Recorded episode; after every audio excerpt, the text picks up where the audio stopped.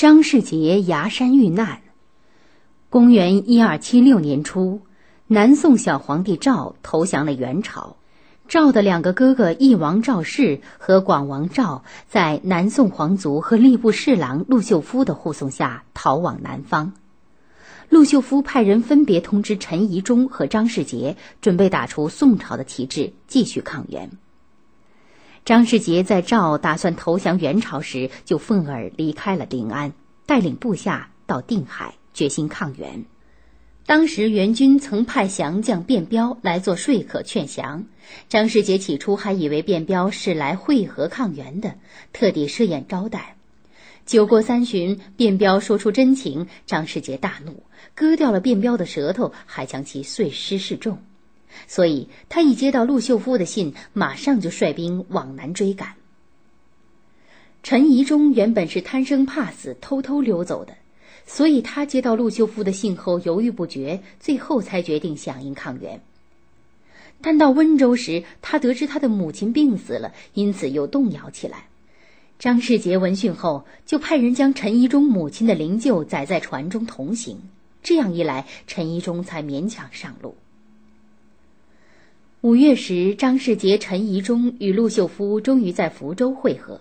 经过商量，他们拥立赵即位，改元景延，封赵为魏王，陈宜中为左丞相兼都督，张世杰为欧密副使，陈秀夫任签书欧密院事。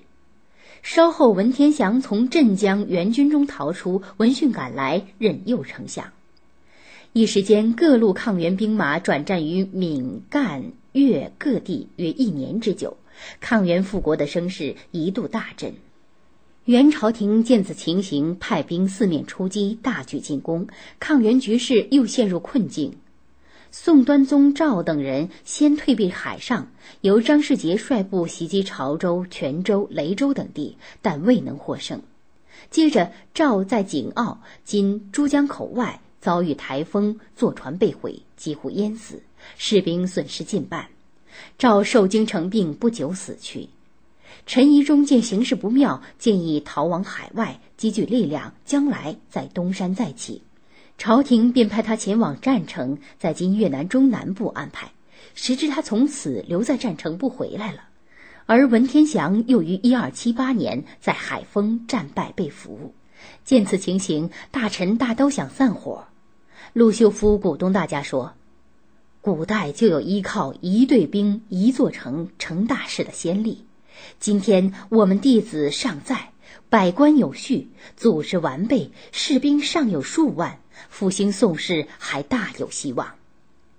于是拥立魏王赵为帝，改号祥兴，以陆秀夫为左丞相，并将驻地迁至山。山在今广东新会县南，与汤平嘴对峙。背山面海，形势险要。元朝廷知道后，特命张弘范领兵数万，分水陆两路征讨。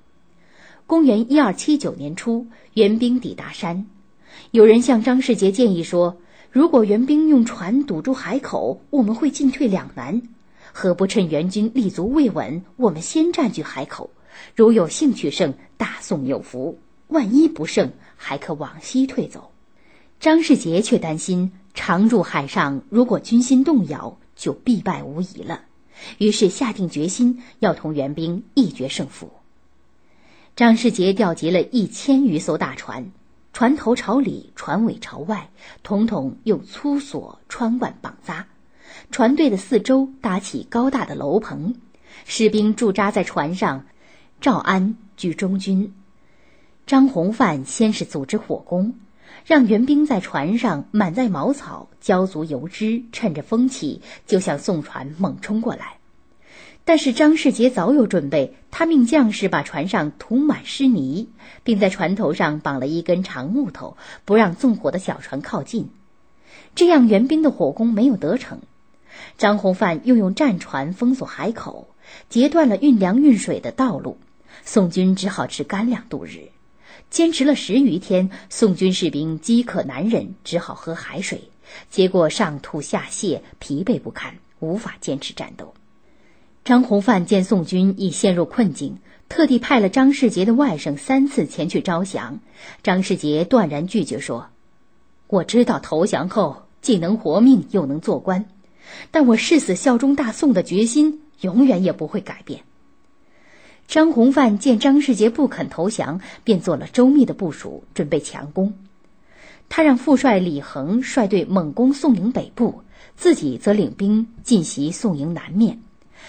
趁着潮涨潮落，援兵从四面围攻，宋军此时只有招架之力，已无法突围。就在这时，忽然听见张弘范的指挥船上乐声大作，宋军以为他们正在饮酒作乐，不免有些松懈。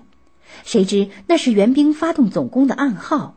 果然，敌船上涌出无数援兵，用弓箭火石猛攻宋营，一时间打沉了多艘宋军船只。这时，忽然有一条宋船率先将战旗降落下来，退出了战斗。其他船上的宋兵看见了，也纷纷将战旗降落下来。张世杰见状，知道大势已去，情况危急，连忙将一批精兵集合起来，准备赶到军中保护赵，组织突围。